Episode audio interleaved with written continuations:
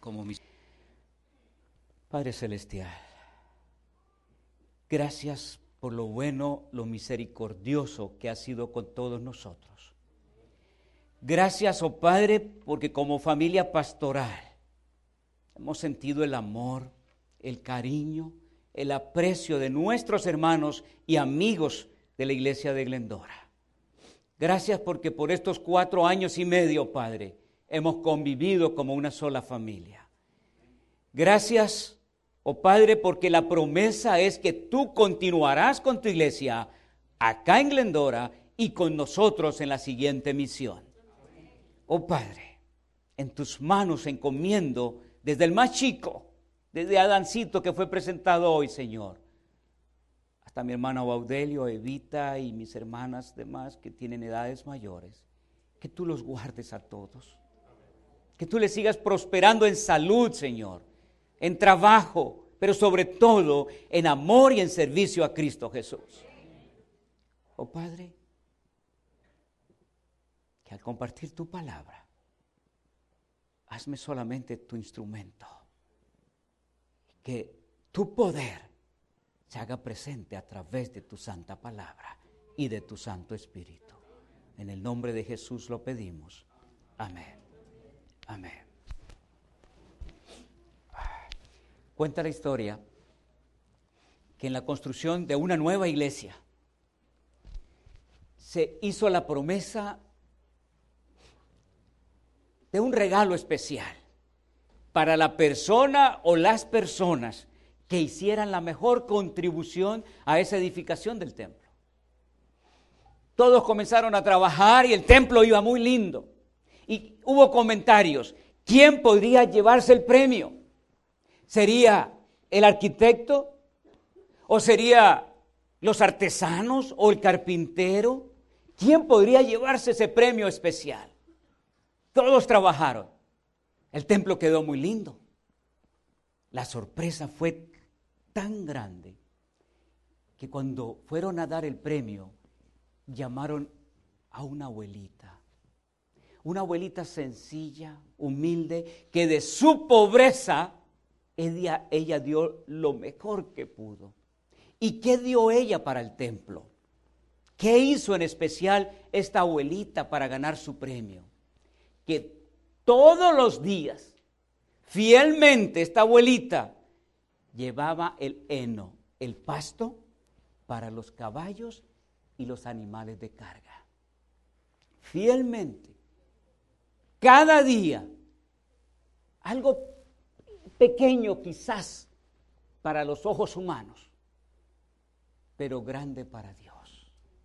Fielmente llevó el pasto para los caballos estos caballos cargaban la piedra, el mármol, la madera, todo para la construcción. Y a través de esa fidelidad de ella quedó muy lindo el templo que fue construido. A veces nosotros pensamos que como humanos las cosas pequeñas que hacemos pasan desapercibidas. Podrán ser desapercibidas para los seres humanos, pero no para Dios. Entre los doce apóstoles que Jesús llamó para que estuviesen con él y fueran enviados a predicar, tres de ellos solo aparece su nombre. Dos de ellos solo su nombre y de uno de ellos solo aparece una pregunta que él le hizo al Señor Jesús. Vayan conmigo al libro de San Mateo, capítulo 3, perdón, capítulo 10, por favor. San Mateo capítulo 10, versículo 2 en adelante. Ahora, déjame decirles, hermanos, amigos, que estos dos apóstoles que solamente aparecen solo su nombre y de uno una pequeña pregunta que le hizo a Jesús, ellos representan a los miles y quizás millones de cristianos que fielmente estamos cumpliendo la obra en todo el mundo. ¿Saben, hermanos, que quizás tú y yo no conozcamos los nombres de todos los hermanos acá en la iglesia? Quizás no todos sabemos lo que cada uno está cumpliendo, pero esa obra no pasa desapercibida ante Dios. Nunca pasará desapercibida ante Dios. Los doce apóstoles del Señor Jesús. San Mateo, capítulo 10, versículo 2. Los nombres de los doce apóstoles son estos. Primero, Simón, llamado Pedro. Claro, era aquel que estaba listo para preguntar quizás todas las veces. Fue aquel que se equivocó muchas veces. Fue aquel que negó al Señor Jesús, pero que luego con las lágrimas del arrepentimiento se rindió, se rindió por completo a Él y llegó a ser conocido como el gran predicador del Pentecostés, Pedro. Luego dice su hermano Andrés, quizá un poco callado, pero que también aparece en la Biblia como sirviendo a Cristo Jesús. Luego aparecen los hermanos Juan y Jacobo, los hijos de Zebedeo. Los llamaban los hijos del trueno. Hermanos queridos, los apóstoles no eran santos religiosos. Los apóstoles no eran perfectos. Los apóstoles eran hombres con luchas como tú y yo, con debilidades Déjeme decirles, hermanos, que los apóstoles eran lentos para entender, lentos para orar, hombres de poca fe, no dados a la humildad ni al servicio, pero en las manos del Maestro de Cristo Jesús llegaron a ser transformados. Juan y Jacobo, los hijos del trueno. Juan llegó a ser el discípulo del amor porque él se rindió a Jesús, lo transformó y llegó a ser un gran también predicador para Cristo Jesús. Y la lista continúa allí en San Mateo capítulo 10, donde nos dice que aparece luego Felipe, Bartolomé, Tomás, que le dice, Señor, no sabemos a dónde vas, ¿cómo pues podemos saber el camino? Y Jesús le dice, yo soy el camino, la verdad y la vida. Nadie viene al Padre sino por mí. Y Tomás también le dice, Señor, si no vieres tu mano, tu costado. Y fue el que proclamó luego, Señor mío y Dios mío. Y luego aparece Mateo, el publicano, quien escribió el Evangelio según San Mateo. Y luego aparece Jacobo, hijo de Alfeo. Oh, de él solo su nombre que estudiaremos en esta hora. Y luego le veo que por sobrenombre Tadeo, solo aparece de él una pregunta que le hace a Jesús. Simón el cananista, o llamado también Simón el celote. El los celotes eran una secta religiosa entre la familia de los judíos. Estaban los fariseos, los saduceos, los herodianos, los esenios y estaba este grupo de los celotes. Eran un poco fuertes de carácter, eran más nacionalistas que estaban por defender la patria. Pero Simón prefirió ser un héroe de Dios que un héroe de la patria. Y por último aparece Judas Iscariote, el que también lo entregó. De todos ellos hemos estudiado en esta, en esta semana, en estos meses, pero terminaremos con Lucas capítulo 6, vayan conmigo. Lucas capítulo 6, por favor. Versículo, una vez más, vamos a leer desde el versículo 13. Amigos, hermanos, el Señor Jesús tenía muchos discípulos. Discípulos son seguidores. Y entre todos los seguidores de Jesús, Él escogió a doce. Escogió a doce. Dice así la palabra en Lucas 6:12. En aquellos días él fue al monte a orar y pasó la noche orando a Dios. Y cuando era de día llamó a todos sus discípulos y de todos ellos escogió a doce de ellos, a los cuales también llamó apóstoles. Apóstolos en griego, en el original es enviado, mensajeros, alguien que va con un mensaje especial. Y a estos son los que él llamó, a Simón, a quien también llamó Pedro, a Andrés su hermano, Jacobo y Juan, Felipe y Bartolomé, Tomás, Mateo, Jacobo hijo de Alfeo, Simón llamado el celote, Judas, hermano de Jacobo, y Judas Escariote, el que lo entregó. Judas, hermano de Jacobo, o Judas, Tadeo o Leveo. Mira cómo lo coloca Juan, capítulo 14. Vayan conmigo al Evangelio según San Juan, capítulo 14. Juan 14. Esta es la única vez que aparece Judas. Déjenme decirles, hermanos, que el nombre Judas era común en los judíos. Judas significa Jehová guía. Eso es lo que significa Judas. Judas Macabeo, Judas el Galileo, que aparece en Hechos 5, Judas el medio hermano de Jesús. O sea que era un nombre común. Tristemente, quien puso por tierra el nombre de Judas fue el Iscariote. Hoy ninguno de nosotros colocamos a nuestros hijos Judas, solo el perro de mi vecino. Sí, hace unos años, años atrás, sí, unos poquitos años, en mi vecino llamaban al perro Herodes y al otro Judas. Por eso Juan 14, 22, Juan lo hace claro.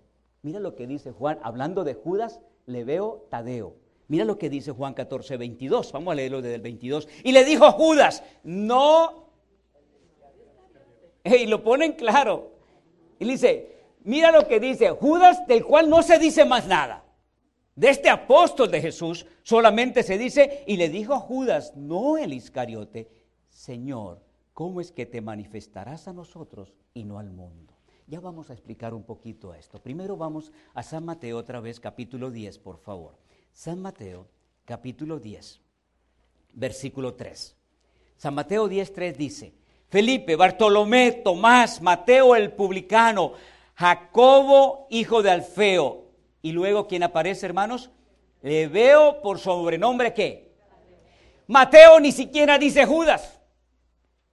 Porque ya para el tiempo en que ellos escriben los evangelios, Judas tenía una fama muy mala. La estigma ya había quedado. Y Mateo solamente se refiere al Leveo, que también se le llama Tadeo. O sea que este es el apóstol que tiene cuántos nombres. Habíamos escuchado de Simón Pedro, de Bartolomé y Natanael, Leví Mateo, pero ahora aparece uno con cuántos nombres. Judas, Leví, perdón, Judas, le veo Tadeo. Ese es el nombre, ese es el mismo. Ahora, algunos han dicho, y quiero que podamos ir un poquito profundo ahorita, algunos creen que este Judas era hermano de Jacobo y por lo tanto medio hermano de Jesús. No, yo quiero que vayan a Lucas una vez, no, a Hechos, a Hechos 1, a Hechos 1.14. No, perdón, vamos atrás, Mateo 13, 15. Mateo 13, San Mateo, capítulo 13, por favor, versículo 55.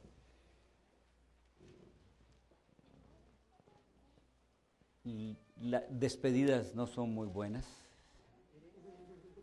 Hay sentimientos encontrados. Cuando ayer venía, casi ya por último viernes, el último miércoles, las despedidas van a ser, el miércoles tendremos un mensaje ya de despedida el miércoles y testimonios el próximo miércoles.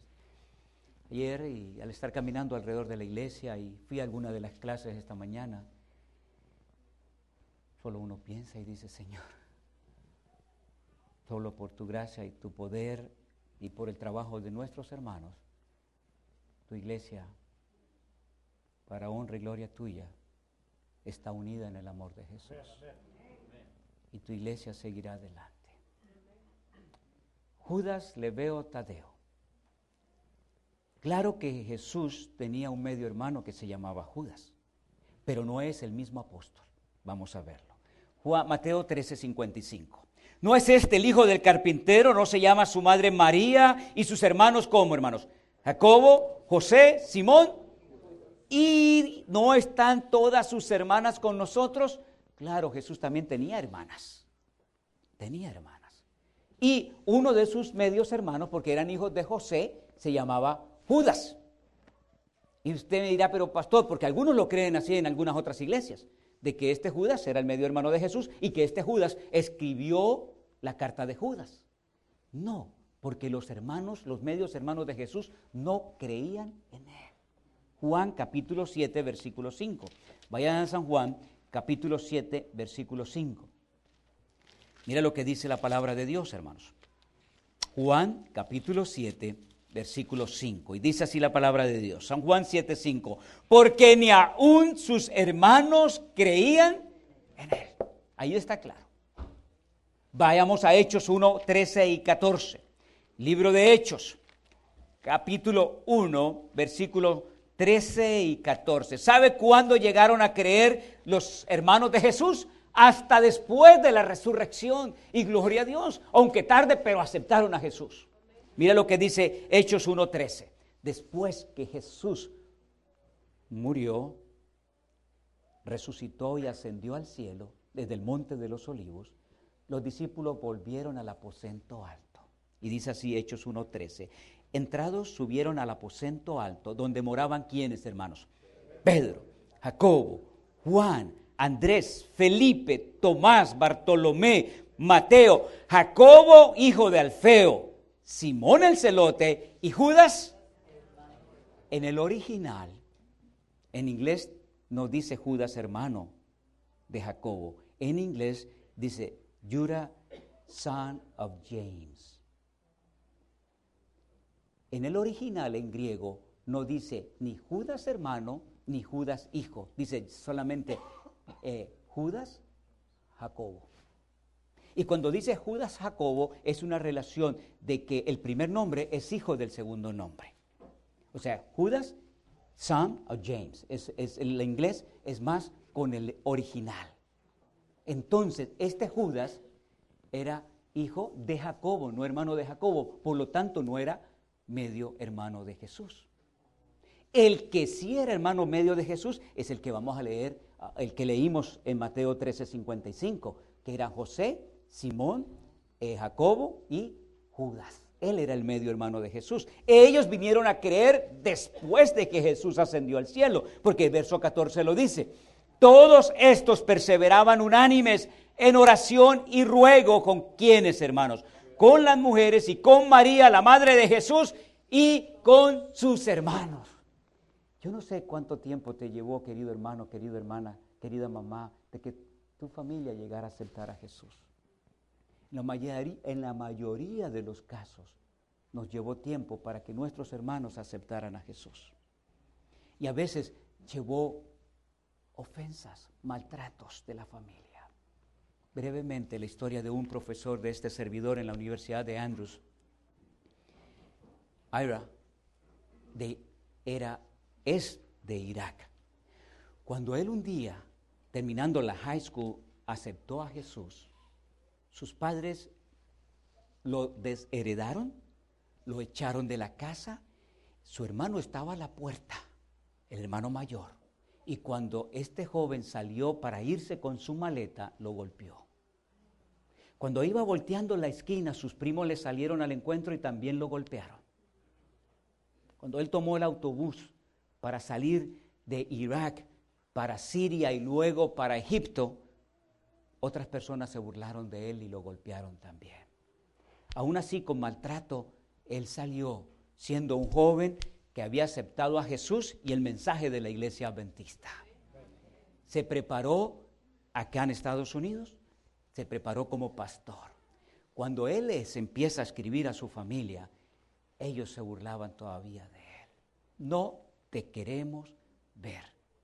Y mucho más, te casaste con una cristiana adventista de este país, de Estados Unidos. Dice que él seguía orando por ellos, por sus padres, por sus hermanos y por sus primos. Seguía orando, seguía orando, les mandaba cartas. Poco a poco las puertas se fueron abriendo.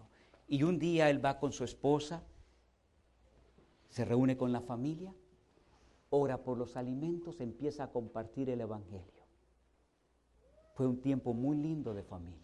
Volvió a este país, siguió pastoreando en el área de Washington State, aquí por Walla Walla, eh, por Seattle.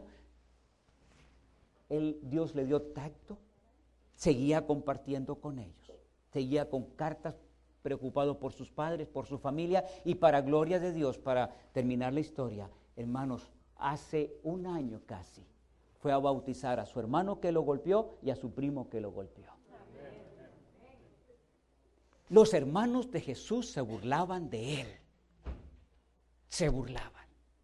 Aún creían que Jesús estaba loco porque él decía que él tenía poder, que era divino, que era enviado del cielo.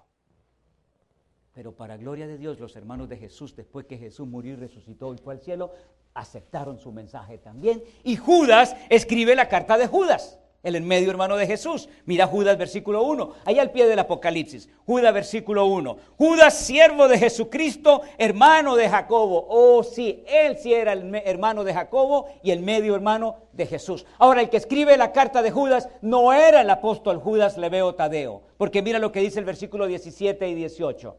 Si él hubiese sido Judas el apóstol de Jesús hubiera escrito diferente. Hubiera dicho, nosotros los apóstoles. Pero él no dice nosotros. Él dice, ellos los apóstoles. Mire lo que dice Judas 17 y 18. Pero vosotros, amados, tened memoria de las palabras que antes fueron dichas por los, ellos, no por nosotros los apóstoles. O sea que Judas no era, este Judas que escribe la carta, no era uno de los doce uno de los doce apóstoles, sino dice, como es el hermano de, el medio hermano de Jesús, que llegó a ser un líder de la iglesia también, le dice, pero vosotros, amados, tened memoria de las palabras que antes fueron dichas por los apóstoles de nuestro Señor Jesucristo, los que os decían. No le dice lo que nosotros te decíamos. No, los que os decían, en el postrer tiempo habrá burladores que andarán según sus malvados deseos. Vamos a la pregunta que le hizo Judas al Señor Jesús. Vayan conmigo a Juan capítulo 14, versículo 21 y 22. Lo único que aparece de Judas, le veo Tadeo, es esta pregunta. Jesús está pronto a ir a la cruz del Calvario. Jesús promete la bendición del Espíritu Santo y versículo 21 le dice, Juan 14, 21, el que tiene mis mandamientos y los guarda, es, ese es el que me ama. Y el que me ama será amado por mi Padre, y yo le amaré y me manifestaré. ¿A quién se va a manifestar Jesús? A los que aman a Jesús y guardan que sus mandamientos. Claramente lo dice una vez más. Miremos bien, hermanos. El que tiene mis mandamientos y los guarda ese es el que me ama. Y el que me ama será amado por mi Padre, y yo le amaré y me manifestaré a él. Pero mira el verso 22. Judas está escuchando muy atento. Y Judas, no el Iscariote, le dice, Señor, ¿cómo es que te manifestarás a nosotros y no al mundo? Judas, como los demás apóstoles, esperaba que Jesús fuera el Mesías Salvador que los fuera a rescatar de los romanos. Cuando Jesús entró en el Little Donkey, en el burrito a Jerusalén, todos gritaban, Osana el que viene en el nombre de David. Porque esperaban un rey. Esperaban que un día Jesús se manifestara y fue, dijese, soy el rey de Israel va a haber una nueva etapa para Israel. Si usted mira en Lucas 24, 21, los dos que iban en camino a Emaús, tristes y cabezbajos, ellos esperaban que Jesús libertara a Israel. Jesús lo mira a Judas y le dice, respondió Jesús, verso 23, el que me ama a mí, mi palabra guardará. Y mi Padre, ¿qué hermanos? Le amará y vendremos a Él y haremos que, hermanos. Jesús con amor le contesta a Judas, Judas, Judas, yo sé que están preocupados por un reino terrenal. Todos, todos los apóstoles querían que Jesús reinara terrenalmente. Por eso que Jacobo y Juan le piden que le den un puesto a la derecha y a la izquierda en su gobierno. Pero Jesús lo mira y le dice, Judas, yo no estoy para hacer un gobierno político. ni externo en este mundo. Mi obra es una obra de amor en los corazones de cada persona.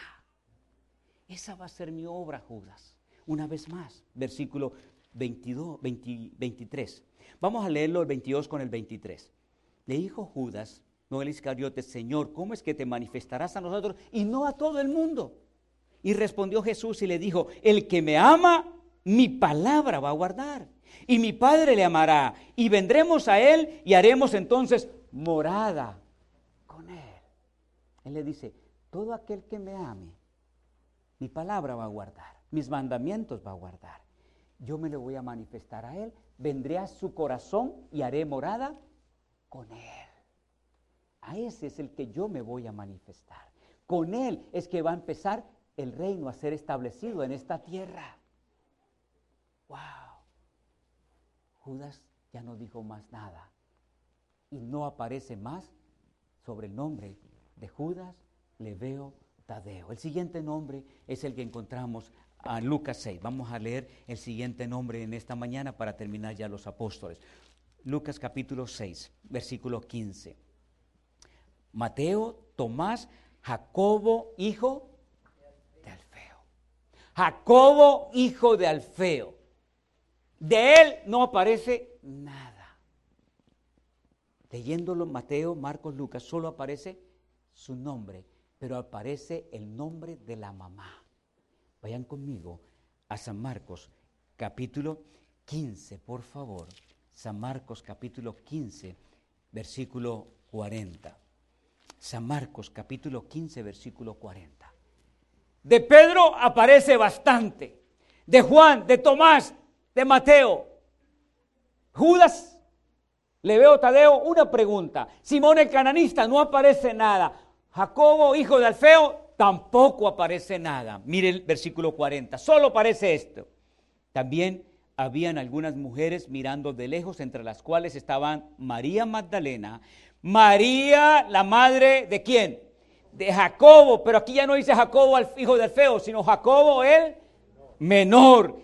Y de José y Salomé, quienes cuando él estaba en Galilea le seguían y qué manos, le servían. O sea que cuando Jesús estuvo por Galilea, saben que los apóstoles eran de Galilea, pescadores del mar de Galilea. Mientras él estuvo allí, Muchos siguieron a Jesús y entre esos que siguieron a Jesús estaba quién? María, la mamá de Jacobo, hijo de Alfeo. Pero aquí no le dice Jacobo, hijo de Alfeo, le dice Jacobo el menor. El menor. Cuando dice la palabra menor, quiere decir en el griego, en el original es micro. Quiero explicarles un poquito. Micro. Micro es algo pequeño. Usted usa un microscopio para mirar las cosas pequeñas. En algunos países se dice microbús. Micro es algo más pequeño. Jacobo llevaba por sobrenombre el pequeñito, el insignificante. Al leer por qué él se le llamaba Jacobo el menor, llegué a la conclusión de que había otro Jacobo. El nombre de Jacobo también era conocido. Uno de los medios hermanos de Jesús también se llamaba Jacobo. Jacobo, el hermano de Juan, el discípulo amado. Pero aparece Jacobo el menor porque dentro, dentro del grupo de los apóstoles era el que menos hablaba.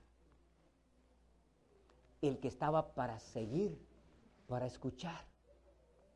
No era por naturaleza un líder pero estuvo entre los doce. Estuvo entre los escogidos del Señor. Y para él, como para Simón el cananista, como para Judas, Leveo y Tadeo, Dios le dio una promesa de vida eterna. Mira lo que dice San Mateo capítulo 19, por favor, vayan conmigo a San Mateo capítulo 19. San Mateo capítulo 19, versículos 27 en adelante. Hermanos, que al terminar esta serie de los apóstoles, así como estudiamos de Pedro, de Mateo, de Juan, hermanos, pongamos atención mucho a lo que Dios nos quiere enseñar a través de estos nombres que solamente, de estos apóstoles que solamente aparecen sus nombres. Mira la promesa que Dios les da a ellos y que nos da a todos nosotros. Especialmente, yo pienso en mis hermanos, los jóvenes y hermanas de Glendora. Gracias a Dios hemos podido visitar quizás todos nuestros hermanos de la iglesia, orar con ellos. Les conozco casi a todos por nombre. Pero yo sé que muchos de mis hermanos me han dicho, ¿y cómo se llama la hermanita que va allá? Sí, ¿y cómo se llama la abuelita que hace esto, que trae aquello? Así se me acercan a veces. Oh, ella se llama tal hermana. Hermano, si tuviera que nombrar, tendría que nombrar quizás toda la iglesia. Pero aquí hay hermanos, hermanitas, que no suben quizás a la plataforma, que no les ve predicar o liderar un ministerio, pero son hermanas que no pasan, su trabajo no pasa desapercibido para Dios. Aquí hay hermanos que en mi parte pastoral cumplen un trabajo especial de orar por el ministerio de este servidor. Hermanos, hermana Evita, hermana Evita, hermanos, Dios la ha bendecido con ese don, con ese cariño especial para saludarle, para decirle, estoy orando por ti. Hermano Baudelio. Hermano Baudelio se acerca eh, con un cariño, con un apretón de mano y un abrazo. Y así hay más. Tendría que nombrar muchos más. Pero ustedes saben que ese trabajo que ustedes hacen aquí en la iglesia, ese cariño, ese amor por los hermanos, por la obra de Dios, no pasa desapercibida para Dios. No esperemos todos ser como Pedro, como Mateo, como Juan. No, también como Judas Leveo Tadeo, como Jacobo el menor. No pasa desapercibido para Dios. Y mira lo que dice el Señor de ellos, de todos los doce apóstoles, en San Mateo capítulo 19, versículo 27. Hay uno que siempre va a hablar, y ese era quién? Pedro. Jesús está enseñando y Pedro se levanta y le dice, y respondió Pedro y dijo, Señor, he aquí nosotros, los discípulos, los apóstoles, nosotros, todo lo hemos dejado que, todo, y te hemos que, ¿Qué pues tendremos? ¿Qué pues tendremos? ¿Qué pues tendremos? Y ahí yo me imagino que Jacobo el menor estaba calladito. Pero él le decía, yo sí quiero algo también. Yo estoy seguro. Yo, yo quiero ver qué va a dar el Señor. Simón el celote, eh, Judas Tadeo le veo. Todos en su corazón esperan. Los jóvenes esperan a ver qué, qué se va a dar en la iglesia. ¿Qué se va a dar? ¿Qué hay en la iglesia? Los abuelitos esperan qué va a haber en la iglesia. Todos esperamos un buen mensaje en la iglesia. Todos esperamos una buena guía para la iglesia. Todos. Y Jesús los mira y les dice, de cierto os digo que en la generación cuando el Hijo del Hombre se siente en el trono de su gloria, vosotros, a los doce, vosotros todos que me habéis seguido, también os sentaréis sobre doce tronos para juzgar a las doce tribus de Israel. Aún más dice verso 29, para todos aquellos de la iglesia, dice, cualquiera que haya dejado que hermanos, casas o hermanos o hermanas o padre o madre o mujer o hijos o tierras, ¿por qué hermanos? Por mi nombre recibirá cien veces más y heredará que hermanos. Gloria a Dios, hermanos. Wow, yo creo que Pedro, Jacobo y todos lo que vamos a recibir. Hermanos, yo creo que algunos de nosotros hemos pasado dificultades en familia, quizás hemos nos han tratado mal, pero la promesa es que los que hemos seguido al Señor recibiremos cien veces más en bendiciones en nuestra vida. Y aún más, la promesa que heredaremos la vida, pero no termina ahí. Apocalipsis 21, 14, la lectura bíblica en esta mañana, hermanos. Oh, hermanos, cuando yo leo en el libro de Apocalipsis las promesas que Dios tiene para sus hijos, para sus hijas, para su pueblo. Y esas promesas, Apocalipsis 21, 12, comienzan con las doce tribus de Israel. A las doce tribus de Israel dice que sus nombres van a aparecer en las doce puertas de la santa ciudad. Pero luego dice que esa santa ciudad tiene un gran muro. Y en ese gran muro, ¿cuántos cimientos hay? No hay uno más ni uno menos. No hay once, no hay quince. Doce. ¿Sabe que el número doce es el número de la organización divina? Eso significa el número doce. Por eso cuando Judas traicionó al Señor Jesús, buscaron rápido el reemplazo. Matías. Él sería que tomaría el lugar de Judas. Y allí la iglesia sería organizada dividamente. Porque Efesios 2.20 dice que está fundada sobre los apóstoles y Cristo Jesús. Y luego dice Apocalipsis 14, 21, 14. El muro de la ciudad tenía cuántos cimientos? Doce cimientos. Y sobre ellos los doce nombres. El de Pedro va a estar más grande porque hablaba más. El de Juan va a estar mucho más grande porque amaba mucho. No, no. Aquí no dice que uno va a estar más grande que otro. Dice que cada muro, porque el muro tiene la misma medida, los cimientos tienen la misma medida, y el nombre de cada uno de los doce apóstoles del Cordero estarán allí. Qué lindo aquel día, cuando tú y yo entremos por las, puertas de la santa ciudad. Cuando tú y yo vayamos caminando y veamos Pedro, Andrés, Mateo, Jacobo. Y sabes que a mí me gustaría platicar con Jacobo, el menor. Sí. A ver, ahora sí, con él mismo. ¿Cuáles fueron sus obras? Jacobo, ¿dónde predicaste? Oh, Jacobo me va a decir, mira, pastores, no, yo estuve en Asia Menor, fui a Siria y fue martirizado en Persia y allí morí por Jesús. Y luego iría con Simón el celote, que no aparece nada de él. Y le preguntaría, Simón, ¿dónde tú fuiste? ¿Cómo fue ese amor con Jesús? ¿A dónde fuiste a predicar? Y Simón me contestaría, pastor, a mí el Señor, el Espíritu me guió a una ciudad que se llamaba Edesa, lo que hoy es Turquía. Allí yo oré por un rey y el rey sanó. Pero luego me persiguieron por estar trabajando en el nombre de Jesús y también morí como mártir para Cristo Jesús. Hermanos queridos, lo más lindo, que todos los doce apóstoles estarán en el cielo. Ahora nos queda a ti y a mí, que hemos escuchado los mensajes de ellos de cómo fueron transformadas su vida y cómo Dios quiere transformar las nuestras también. Hermanos queridos, lo más importante, lo más importante no es el instrumento. Lo más importante es el poder que hay en Jesús y el poder de su santa palabra. Jesús dijo, si yo fuere levantado de los muertos, a todos atraeré a mí mismo. Y esta es la vida eterna, que te conozcan a ti, el único Dios verdadero, y a Jesucristo, a quien has la vida eterna. Una vida transformada, una vida de gozo está al seguir a Cristo Jesús. Conocerle más y amarle más. Y así como los apóstoles tendrán sus nombres en los doce cimientos de la santa ciudad, tú y yo también tenemos nuestros nombres en dónde? En el libro de la vida.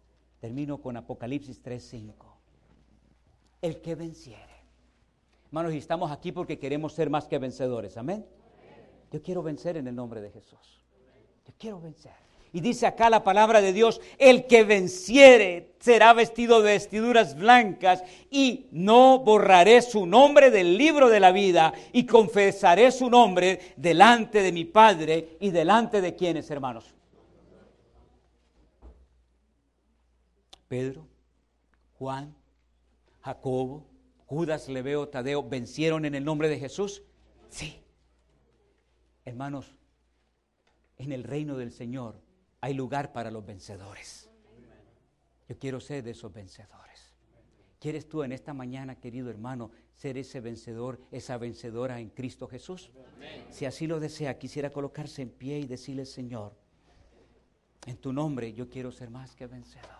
En tu nombre yo quiero perseverar en esta fe, en este caminar contigo. No tengas temor de lo poquito que estás haciendo. Puede pasar desapercibido para alguno de nosotros, pero no para Dios. Para Dios todos somos iguales. Pero en esta mañana yo sé que tenemos varios de nuestros amigos. Amigos, la obra no avanza nunca por el poder humano. La obra avanza por el poder que está en Cristo Jesús. A Él debemos mirar, a Él debemos rendirnos y a Él debemos entregar nuestros corazones. A nuestros amigos que están aquí en esta mañana, yo quiero hacer una oración especial. ¿Quieres en esta mañana decirle, Señor, gracias por haber muerto por mí en la cruz del Calvario? Gracias por haberme venido a buscar.